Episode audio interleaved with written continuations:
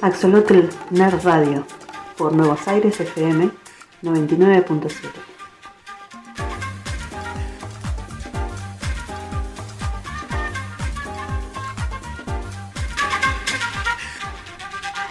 Hola, buenas noches. Buenas noches, buenas noches, buenas noches. Acá arrancando Axolotl. Media hora más tarde. ¿Por qué? ¿Por Porque qué? hubo fútbol. ¿Hubo fútbol? Hubo. ¿Qué, quién, ¿Quiénes jugaron, Cristian? Gimnasia y quién más. Santa Fe, Colón. ¿Quién Ah, era, ganó? impor- era importante. ¿Quién ganó? Gimnasia ganó. Muy bien, ganaron Vamos. los locales. Yo soy del pincha, pero igual me alegro que gane alguien de La Plata. Mirá, así que soy re buena. ¿Qué es el pincha? ¿El otro de La Plata? ¡Ay, Jota! ¿Qué? No sé de fútbol, no, no sé nada, sorry. Bueno, no importa. Hoy vamos a hablar de algo Lanti. que hace una tarde no sabía nada. Eh, para mí es una palabra que descubrí el sábado mirando el código Da Vinci 2. A ver, ¿qué pasaba en el código Nada, Vinci empieza 2? la película que, con que se crearon tres partículas de antimateria, es como el anticristo.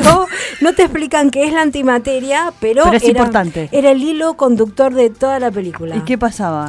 Eh, nada, se encuentran con cosas, pero em, fue muy interesante que después pro- propusieras, bueno, en realidad una voz en el teléfono propusiera el tema. Vamos a escuchar esa voz en el teléfono, por favor. Buenas. Juana, cuando tengas un ratitito de tiempo y ganas, ¿me explicas cómo fue el experimento práctico que demostró la existencia teórica de la antimateria? Porque no lo tengo ese experimento, che, y me entró la duda, ¿vio qué? Estoy con eso. Que esa voz me recite la tabla periódica al oído, mm, Mabel. Bueno, eh, tengo o sea, amigos medio así, nerds, que me preguntan estas cosas. Yo te juro que no. Eh, Pregúntame lo que quieras. bueno, nada, yo me preguntó eso y mi respuesta muy sincera fue, no tengo ni idea. Esto fue ayer. Y se te ocurrió hacer un programa al respecto. Y dije, vamos a poner a investigar. Yo, o sea, yo que tengo tanto tiempo libre, o sea, ¿qué puedo hacer? Me pongo a investigar sobre antimateria. Claro. Eh, que es un tema que dije, esto tiene que ser de lo mío, ¿no? O sea, algo relacionado con la física. Bueno, vamos, vamos a por ello, a por ello. Tiene que ver con la, o sea, la antimateria es la no materia. O sea, lingüísticamente hablando, estamos hablando Yo de incluso eso. le, eh, estuve averiguando si la antimateria y la materia oscura eran lo mismo. Y, y- y me dijeron, no, bruta, no. Oh, bueno, Así- empecemos con definiciones. bueno, vamos a ir al primer tema musical y después volvemos con esto. Dale.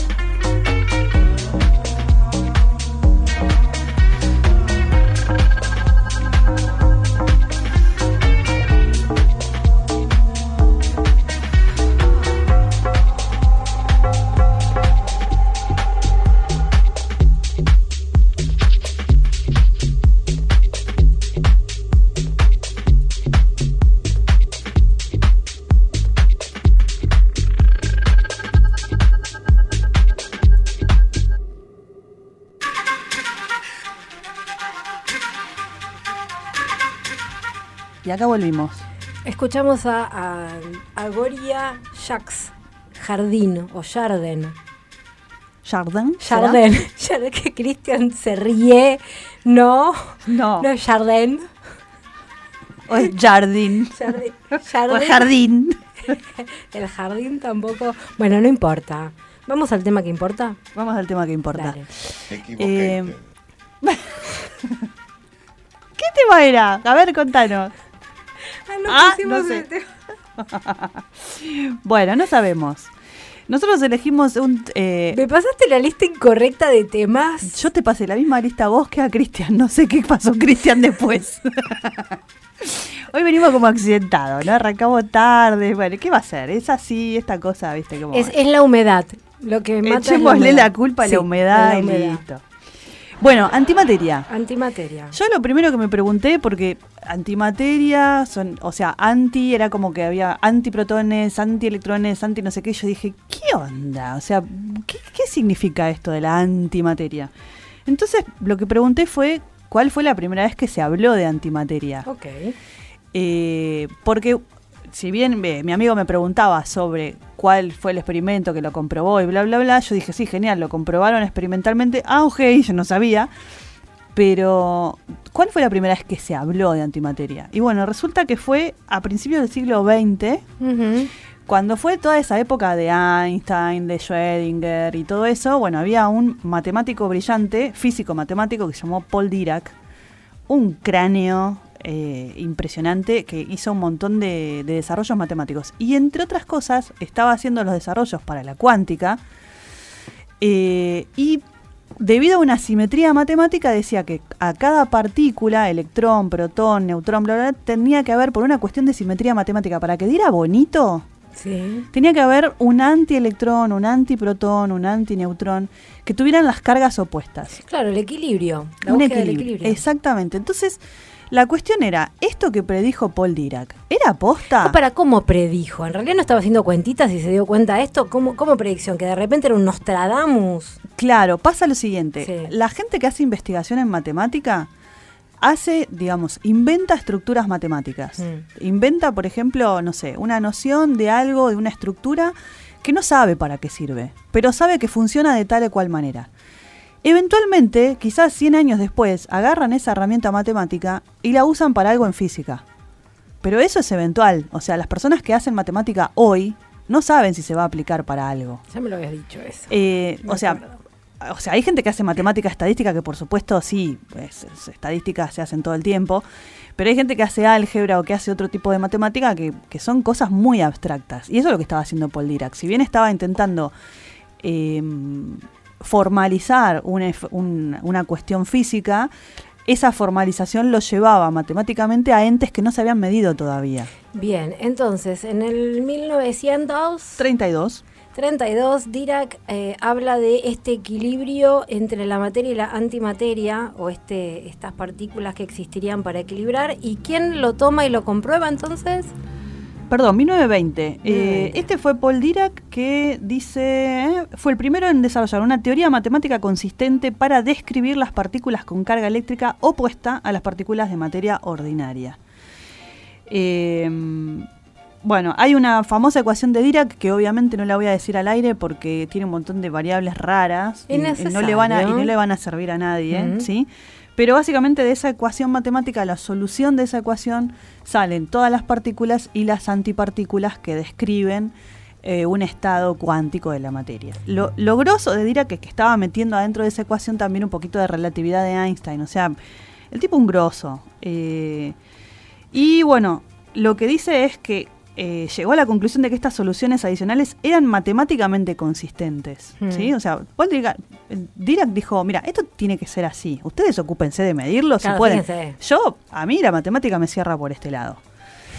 Que es tan fácil que te cierre con la teoría. Claro, bueno. Ahí está, en 1932, Carl Arneson detectó positrones en su experimento con, cara- con cámara de niebla. ¿Qué es un experimento con cámara de niebla? Por favor.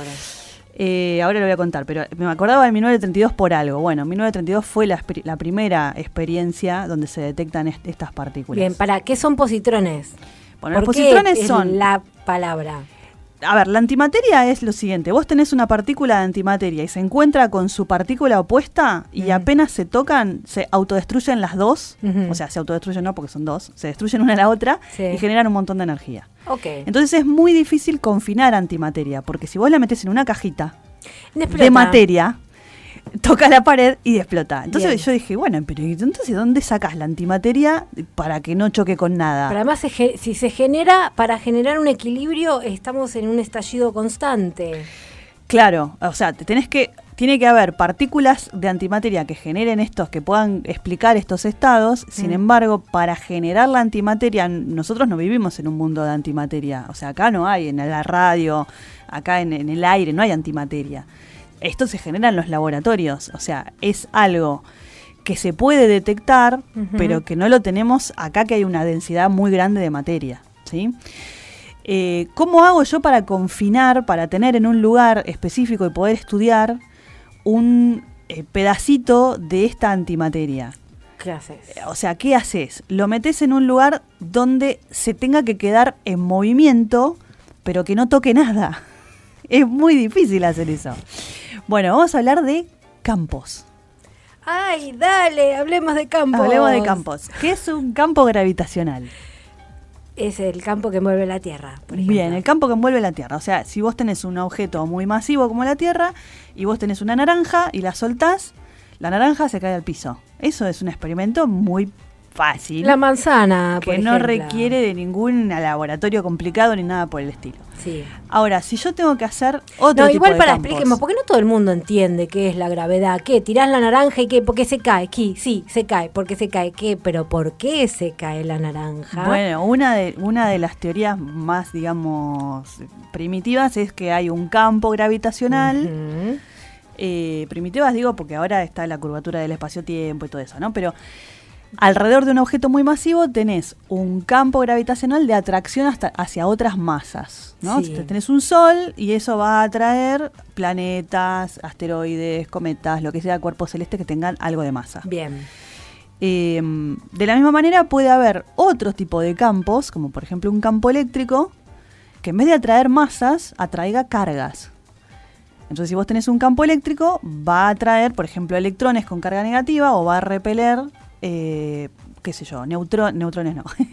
eh, ahí me sale positrones, pero no. ¿Eh? ¿Protones? Protones los va Ay, a mira, me acordé yo la palabra toma y la profe de física es ella. Bien, y se, y, digamos, va a atraer eh, electrones y va a repeler protones o viceversa. O sea, es una fuerza de atracción o repelimiento, la gravitacional.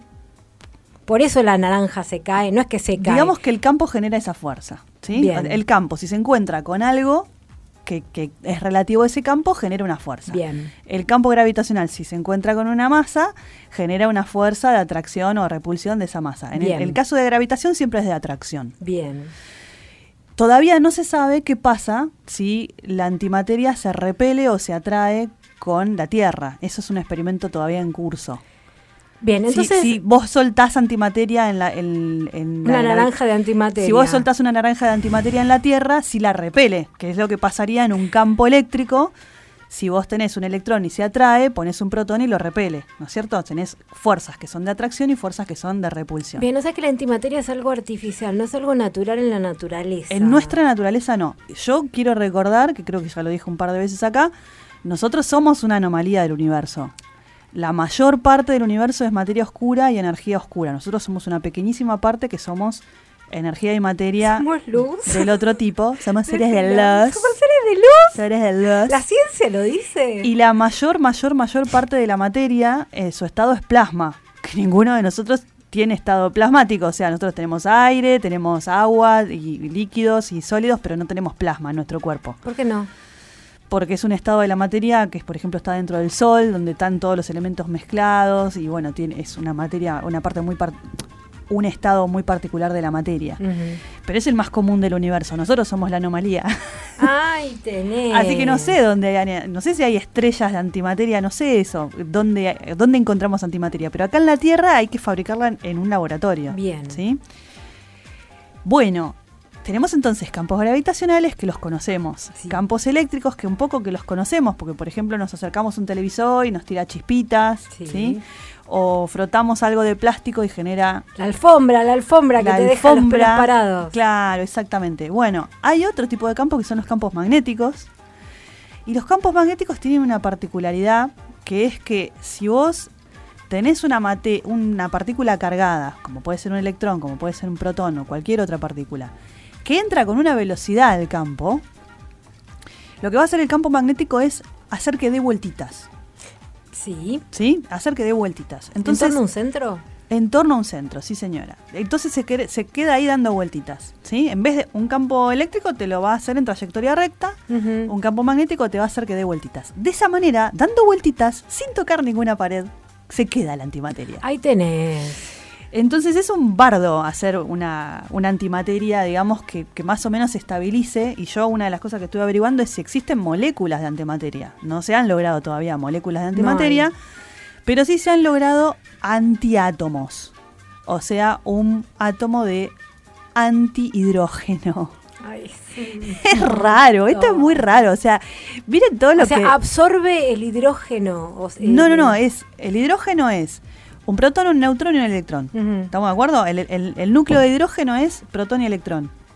Ahí pusimos una silla ahí tipo trampa. ¿Nosotros ponemos la silla? Eh, pusimos un en el núcleo un protón y un neutrón. Y alrededor de eso está dando vueltas un electroncito.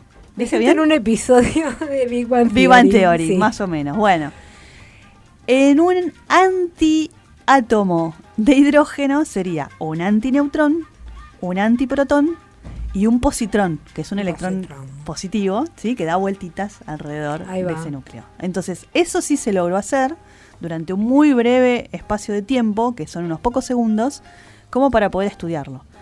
Pero todavía no se llegó a ver si eso responde con la gravedad, o por lo menos es una investigación en curso. Sabemos que. No hice la tarea, o sea que te la voy a hacer, a, Dale, hacer a vos. ¿Sabemos qué elementos se necesitan para hacer un, una anti, eh, o sea, me estás diciendo que un antihidrógeno, antioxígeno, ¿cómo es? La- Antihidrógeno. Un Eh, antihidrógeno. Hidrógeno es la molécula más básica y más simple del universo. Claro, ¿de dónde sacás los ingredientes para hacer la tortita del anti... Y, Y mira, son dos huevos, una taza de harina, un poquito de agua, una pizca de sal y ¿cuál es tu condimento favorito? Quark Curry. de todos los sabores. Quark. Curry. No, pero en serio, Sí. eh, ¿cómo hicieron? ¿Investigaste eso? Investigué eso. Y se mete más adentro de la materia todavía. Es más interesante todavía. Así que vamos a dejar el suspenso y vamos a ir a otro tema musical. Vamos.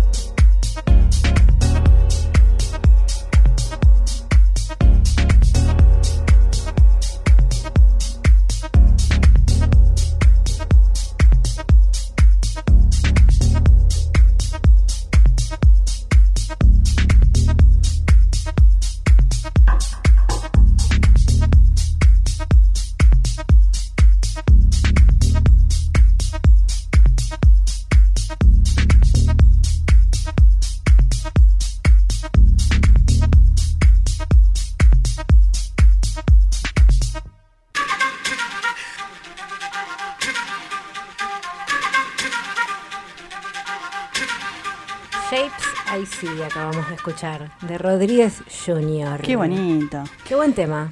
Sí, bueno, la verdad que esta parte de la música la auspicia Spotify. Gracias. Porque a mí me- hay una banda que me gusta mucho que es Buca Shade y hay veces que me pasa esto. Tengo ganas de escuchar un estilo de música y entonces pongo radio de el estilo de música que yo quiera y generalmente lo que genera Spotify, inteligencia artificial, predicción, bueno, etcétera, es una lista con algunos temas que ya le diste like, la banda que vos estás poniendo y cosas parecidas. Y el criterio para elegir cosas parecidas es bastante... Nah, es, es increíble. Piola. La- sí, las radios de, los, de, de las bandas que te gustan son como, mm, sí. Sí, en general, además si yo busco la radio de Shade y vos buscas la radio de Shade, no van a ser los mismos temas. Ah, ¿no? No, porque Ah. lo genera para cada usuario. Qué bien. Me ha pasado de compartir una lista con alguien y que me que aparezcan temas, digo, ¿este de dónde salió? Porque le gustaba el otro. Claro. Así que por- aunque, que compas- aunque compartas una lista, no es la lista, te la va generando. Es raro. Está bueno. Bueno, volvamos a los A la antimateria. antimateria, los anti todo. Anti, anti, anti Soy anti todo, soy anti todo. Bueno, yo una de las cosas que me pregunté fue cómo hago para hacer una partícula antimateria, porque la verdad que no lo puedo hacer en el garage de mi casa, eh, pero cómo la hago. Entonces, bueno, pregunté y averigüé y me dijeron varias cosas. Lo primero que, que se menciona es el CERN, ¿no? Eh, ¿Qué? Es el gran colisionador de hadrones, el E LHC. ¿Se acuerdan de la máquina de Dios? Sí. Donde se descubrió... que eh, aparecen un montón de películas. que aparece un montón de películas que la gente pensaba, no, no la prendan porque se va a acabar el mundo, porque... Bueno, sí. El gran colisionador de hadrones eh, fue, digamos, eh, un... Es un túnel gigante de kilómetros donde básicamente lo que haces es chocar cosas, romperlas y ver qué hay adentro. Dicho en bruto, porque cuando no sabemos qué hay adentro de algo, lo- le, le pegamos unos cuantos martillazos y le nos fijamos, después no se puede volver a juntar, No importa. pero toda la energía que libera y todo tiene un montón de información que por ahí vos haces una colisión y te das un mes analizando todas las partículas que salieron de ahí. Años. Eh, así que bueno, dentro del colisionador de hadrones podés producir antimateria como resultado de las colisiones de partículas de alta energía. O sea, vienen partículas con mucha velocidad, chocan con otras, hacen pum, explotan para todos lados. Y entre esas cosas que explotan para todos lados hay antimateria. Bien. Eh, ahí se pueden eh, generar antipartículas como antiprotones y positrones. Después, también se puede eh, hacer síntesis de antinúcleos. Antinúcleos eran antineutrones y antiprotones, ¿no? Eh, ¿Cuándo llegamos a los sabores de los quarks? Ah, bueno, ahí vamos, ahí vamos. Radioactividad artificial y, bueno, lo que estábamos diciendo de los sistemas de almacenamiento. Sí. Ahora yo le pregunté de qué se compone un positrón. Un positrón, recordemos que era un electrón positivo, Sí. ¿no? O sea, un antielectrón. Un positrón... eh, No, ¿cómo? ¿Un positrón es un antielectrón? O sea que un positrón es antimateria. Es antimateria. Sí. Ok. O sea, tiene la misma cantidad de masa, pero el elec- el- la carga es positiva.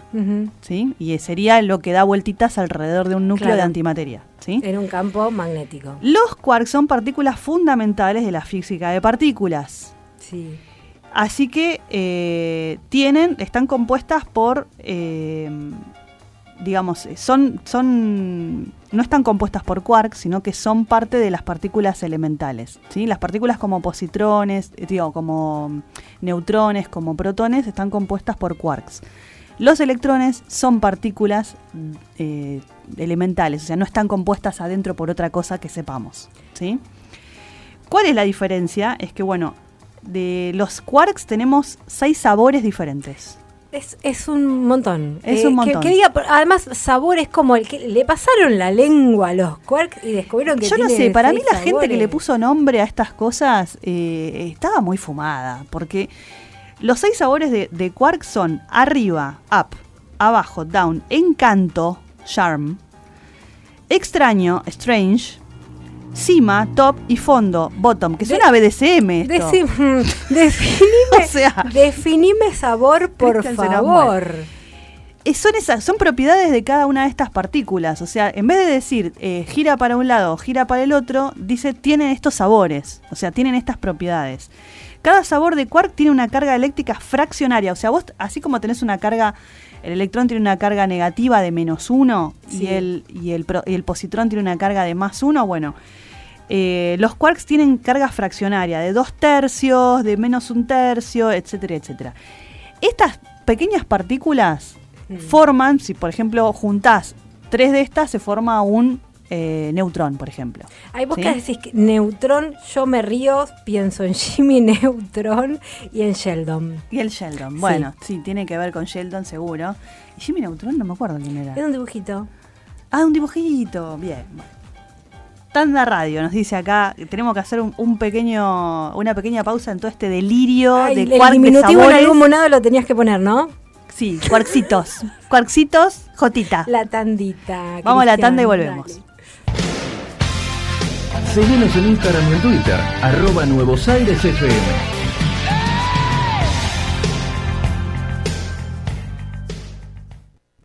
Es la hora 22, 3 minutos. 99.7 Nuevos Aires FM, la radio en tu vida.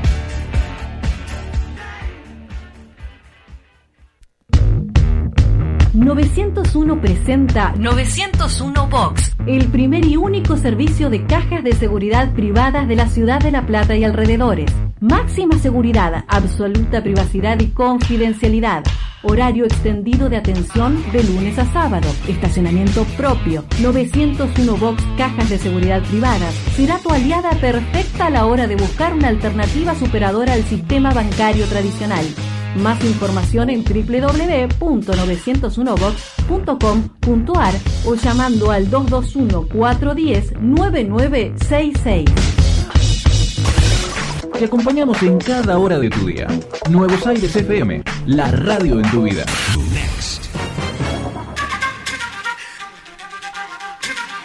Ahí estamos, estamos en el aire. Qué rápida esta tandita. Fue cortita la que era tandita, chiquita, ¿eh? era chiquita la Una tandita. tandita cortita.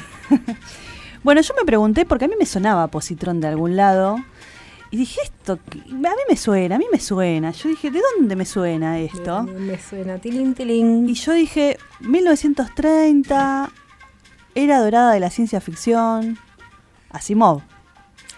A ver. Y me acordé de que Asimov había hablado, eh, cuando hizo toda su saga de libros, de los cerebros positrónicos de los robots. Entonces se ve que en la época que escribía Asimov esto estaba en el ambiente como que digas ahora, no sé, la cuántica o que digas ahora la materia oscura, qué sé yo, que a alguien se le pusiera a escribir ciencia ficción sobre eso. En esa época, en los, en los 30, en los 40, se ve que estarían los, las, las antipartículas como re top, porque Asimov era un científico, estaría en las conversaciones, estaría escuchando Claro. Eh, no como ahora, ¿no? No hay la difusión que había ahora, pero alguna revista científica seguro que salían estas ¿Cómo cosas. estaban sentados tomando y comiendo cosas y se escuchaban las palabras positrón, antimateria? ¿Vos decís que Asimov se sentó a tomar un café con? Dirac? Sí, totalmente. Ah, No, no sé si un café, yo creo que tomarían otras cosas. Un té de alguna cosa De extraña. hibisco, sí.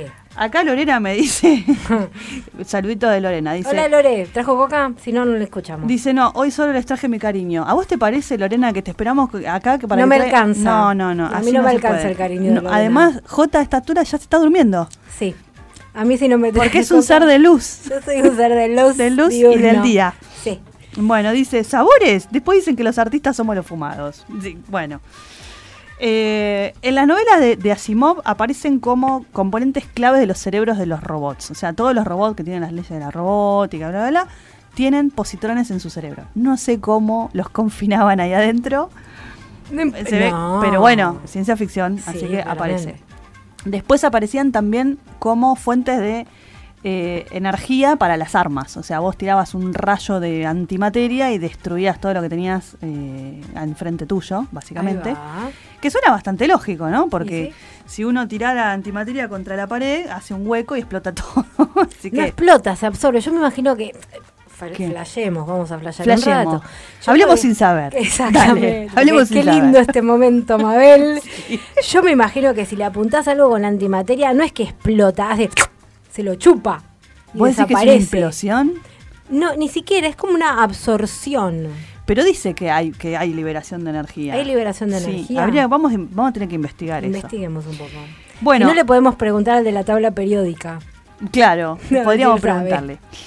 Bueno, después aparece también como aplicaciones en la medicina, en la ciencia ficción, pero eso después se hizo realidad, porque ahora después voy a leer aplicaciones en medicina. A ver. Y por supuesto en viajes espaciales, con, digamos, para superar las limitaciones de la velocidad de la luz, que siempre es una, un gran problema el tema de que la velocidad de la luz es la máxima velocidad a la cual se puede ir, se pueden ir las comunicaciones. Estamos hablando siempre dentro del campo de la ciencia, Ciencia ficción, ciencia ficción. Pero como siempre, si bien la función de la ciencia ficción no es predecir, sí es preguntarse qué pasaría si. Bueno, no, sí, repredice la ciencia ficción. Empezamos a leer libros desde la antigüedad de ciencia ficción hasta ahora y han predicho mucho. Sí, han predicho mucho, pero el que escribe ciencia ficción lo que hace es buscar lo que hay actualmente y fijarse qué pasaría si esto se extrapola. No necesariamente la pegan, ¿sí? Hay, por ejemplo, en los libros de Asimov, si bien aparecen los cerebros positrónicos y un montón de cosas, la psicohistoria, ah,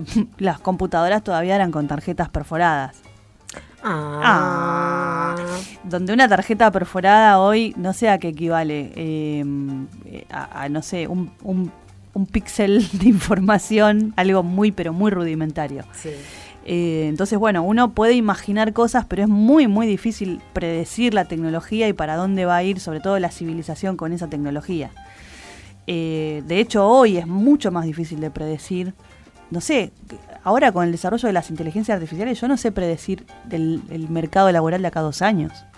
Es como... No, no entremos. Es muy difícil. No, quedémonos en la antimateria, Bueno. Sheldon Cooper y esas cosas. Positrones, positrones tienen aplicaciones importantes en la ciencia, ¿sí? Los positrones. Por ejemplo, existe hoy en día la tomografía por emisión de positrones, ¿sí? Que es una, una imagen técnica médica que, que utiliza trazadores radioactivos para emitir positrones y con eso eh, se aniquilan electrones en el tejido del cuerpo, lo cual eh, se utiliza como información para reconstruir eh, lo que está pasando en el cuerpo, ¿sí? O sea, para hacer diagnóstico, para hacer imágenes tridimensionales del cuerpo. Esto está siendo utilizado. Sí, existe. Existe esto. No sé si dónde, pero existe como, como técnica. Bien. Eh, también existe como radioterapia y se utiliza para el tratamiento del cáncer. Claro. Así que bueno, eh, por más que parezca algo revolado y decimos, eh, ¿qué es esto? ¿Qué, qué sé yo qué? Que la antimateria no está solamente confinadita en un laboratorio allá lejos en Europa. No, claramente esto se, está, esto se está usando para la guerra y para la medicina. No, no, para la guerra es todavía ciencia ficción. No. ¿sí? Todavía es ciencia ficción, no podés hacer un chorro de... Para empezar, que si vos tirás un chorro de antimateria... ¿Qué es que si yo piensas otra cosa? Bueno, choque. Sí. si haces un choque de, Oh. de antimateria, Sí. lo primero que te chocas es que con el aire. O sea, no estás tirando eh, antimateria al vacío. ¿sí? O sea, una cosa sería un, una guerra entre naves en el espacio exterior y otra Mm. cosa sería una guerra acá terrena que lo primero que te chocas es el aire que tiene 1200 pelotudeces flotando, desde agua hasta partículas de moco, no sé lo que sea. Qué asco. Sí, qué asco, pero eh, digamos, ¿qué son los olores? Son partículas. O sea, vos olés flores y son partículas de las flores que te están llegando a la nariz. No hay un campo gravitacional de, de olor. Qué lindo pensarlo de esa manera. Que vos pasás por un baño público Y se te meten partículas de caca. Sí. Los olores son partículas que llegan a receptores de la nariz. Acá Cristian se agarra la cara y dice que ah, sí, estamos derrapando ra- rápidamente. Sí, nos fuimos. eh, yo, bueno, pero en el camino nos comimos un, un choricito sin, sin comerlo, porque Claro. veníamos camino y había partículas de chorizo que se impregnaron en nuestra nariz. gratis. y bueno, los baños públicos, ¿qué le vamos a hacer? Es así. Qué Eh, agradable. qué agradable sujeto. Sí.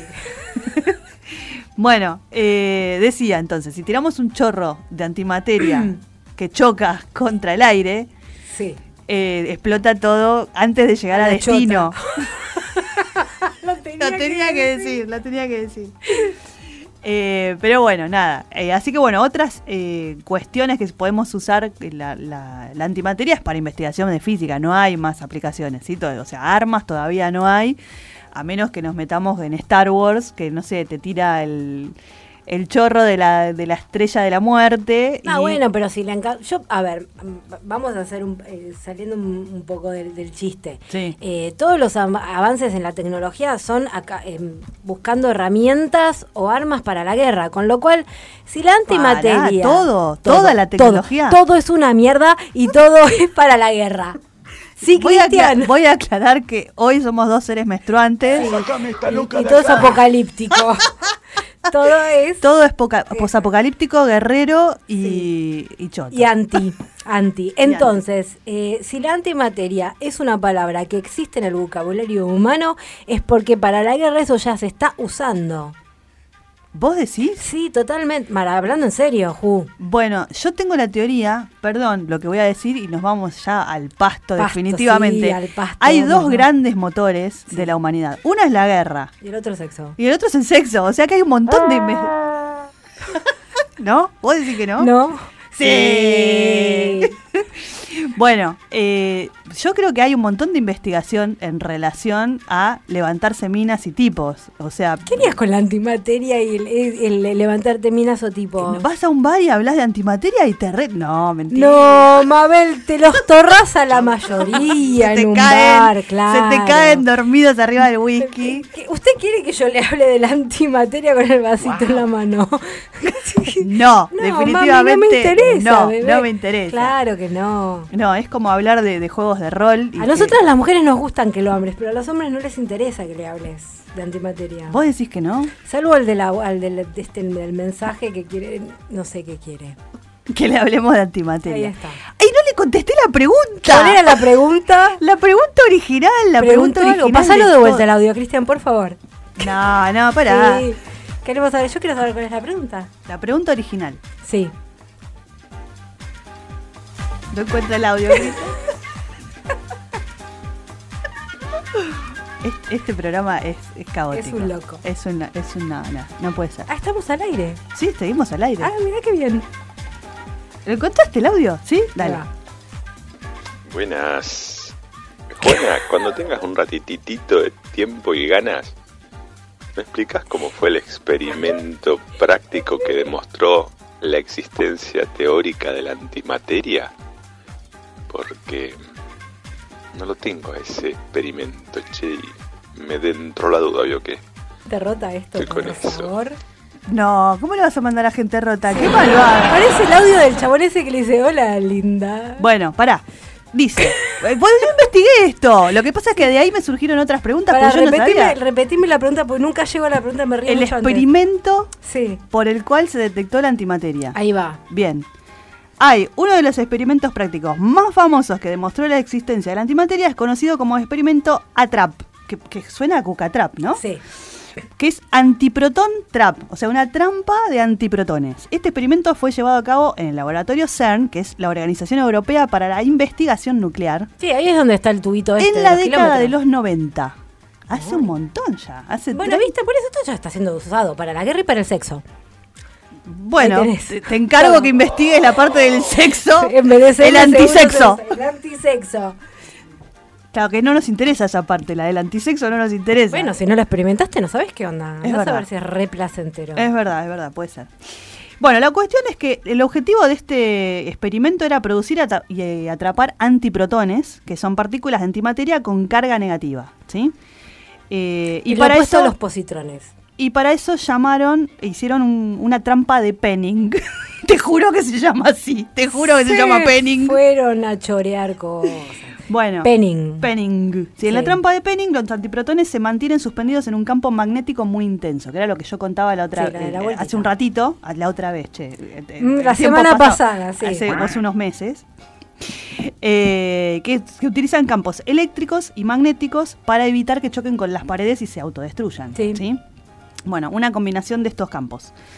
Eh, y la clave para demostrar la existencia de la antimateria es el estudio de las propiedades de los antiprotones atrapados. O sea, vos los atrapás como si fueran eh, mm, ratitas de laboratorio y te fijas cómo interactúan con otras cosas.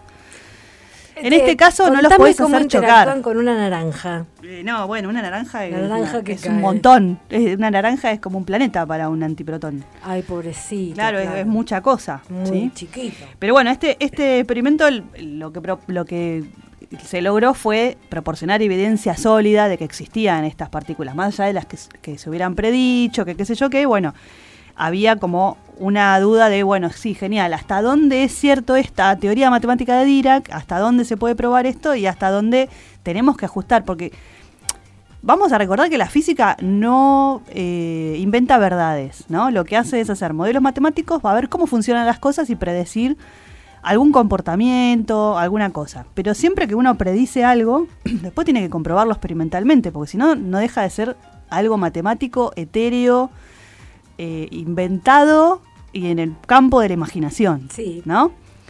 Eh, algún día hablaremos de la teoría de cuerdas. Ay, qué linda. Por favor, hagamos un programa de Eso teoría sí de que no tengo ni idea, pero ni idea, ni idea. Eh, entonces, bueno, a partir de esto se siguió investigando, no solamente en este laboratorio, sino en otro, para comprender las propiedades de la antimateria, que todavía se siguen investigando. ¿Tenemos alguna listita de propiedades de la antimateria? Vamos a buscar lista.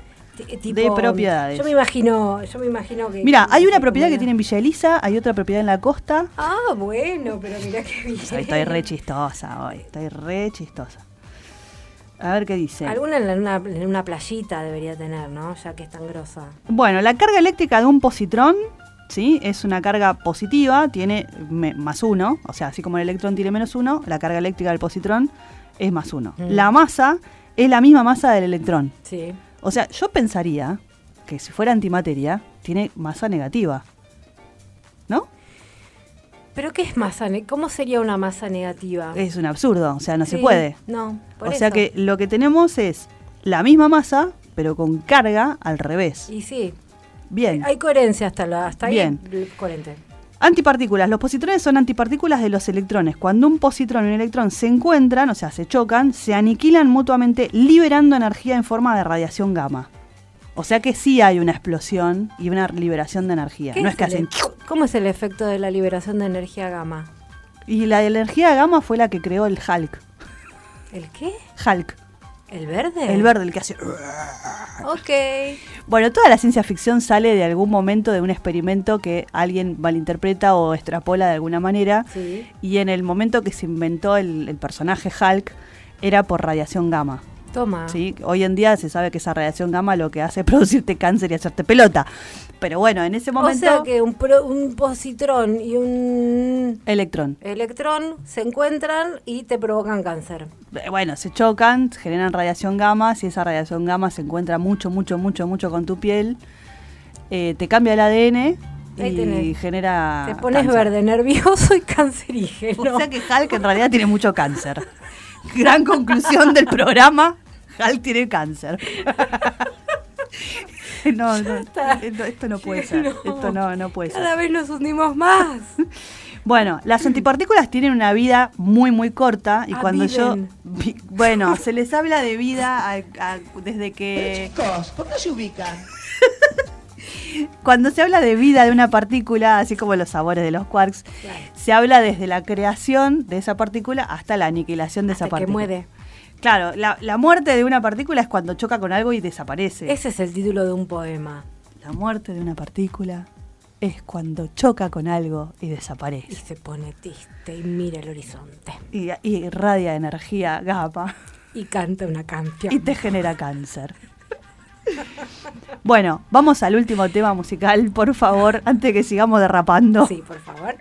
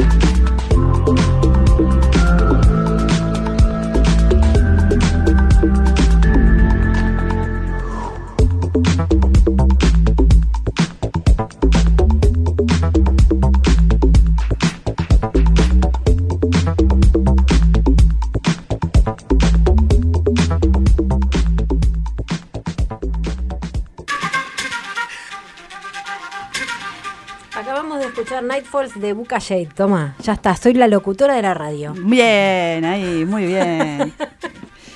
bueno, por último, ya nos vamos. Ahí llegó Anita, bienvenida Anita a la Hola, radio. Buenas noches, chicas. Hoy ¿Cómo arrancamos están? tarde nosotras, arranca tarde Anita. Me que quedo a pasar la trasnoche acá en la hacemos. radio. Sí, Ay, qué gracias. lindo, qué lindo. Sí. A mí me encanta.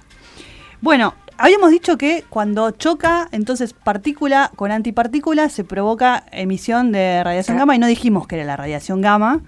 Así que lo único que voy a decir es que es una forma de radiación electromagnética de alta energía y frecuencia y que está por encima de los rayos X, o sea que es muy penetrante para toda la materia, por eso que provoca cáncer. Sí, o sea, todo Porque lo que sea penetrante. eh, sí. Bueno, no todo lo que es penetrante provoca cáncer, pero la radiación electromagnética, eh, sí, porque te modifica el ADN, ¿sí? Así que bueno, eso es todo lo que voy a decir antes que sigamos derrapando como todo el programa. Sí, bueno, qué linda noche. Ha sido una hermosa noche. Ha sido una hermosa noche caótica. Nos han preguntado si comimos brownie, así que a ese Estaba nivel. rico. Ah, me imagino. Eh, no, no, no, no. Yo creo que este programa, una de dos, o es para el descarte o es para tomarlo muy seriamente. Yo, creo, yo- sí, yo seria. A mí me divierte esto. Usted ya lo sabe. Es que dimos un montón de información posta, ¿eh? Claro. O sea, lo de los sabores de los quarks es posta. O sea, Yo quiero, un helado, yo quiero un helado de Happy Down. Yo uno de top y bottom. Bueno, Bueno, ahí estamos. bueno, ahora, ahora, ¿Qué está ahora entiendo cómo viene la cosa. Sí, sí, ¿Está, sí. está- está sonando lo que dijimos que iba a estar sonando? Escuchá esto, Sí. Anita, te lo pido por Eh, favor. Estamos escuchando de Darkest Star, que es un remix de Mono Lake de Depeche Mode. ¿Se entendió? Maravilloso. ¿Viste lo que es? Amo. Bueno, eh, el tema lo elegí. Yo soy re fan de Depeche Mode, no sé si sabían. Aparte de un montón de gente de heavy metal. Claro. Eh, The Darkest Star es un tema que es muy. Bueno, viste que Depeche tiene esos temitas bien oscuros y bien, qué sé yo qué. Como nos gusta a nosotras. como nos gusta, eh, tiene esta contradicción de la estrella más oscura, ¿no? Entonces yo dije, bueno, antimateria, la estrella oscura. Ay, eh, sos re poética. Viste, soy y re además porque estaba re bueno el tema. El tema estaba muy bueno, estuvimos escuchando música con Jota un ratito largo antes de venir y seleccionando cuidadosamente. Su, hemos curado esta lista por 20 minutos. Me imagino. Así que bueno. eh, Momento de despedirnos. momento de despedirnos, se va Axolotl, el programa más caótico que hemos hecho hasta ahora. Gracias, Juana. Ay, gracias, Gracias, eh, Jorgelina. Cristian. Ay, chinchilla, discúlpame. Pero cuánta formalidad. Ay, qué formal. Bueno, de vez en cuando me Qué Tota. formalidad, Mabel. Tota, me encanta. A mí me dice Tota mi familia. Mira qué Anita. loco. ¿Y a vos? Y a mí, algunas personas me dicen Tota. ¿Tota? Sí, sí, sí. Bueno. Para algunos soy la bruja Tota. Es muy decir, divino, la bruja Tota. Bueno, nos estamos Nos yendo vamos. y vamos a dejar un ratito este aquelarre, lo dejamos en manos acá de una bruja experta, Vamos a seguir aquelarreando. entonces. aquelarreando con bruja nocturna. Adiós y hasta el martes. Buenas noches.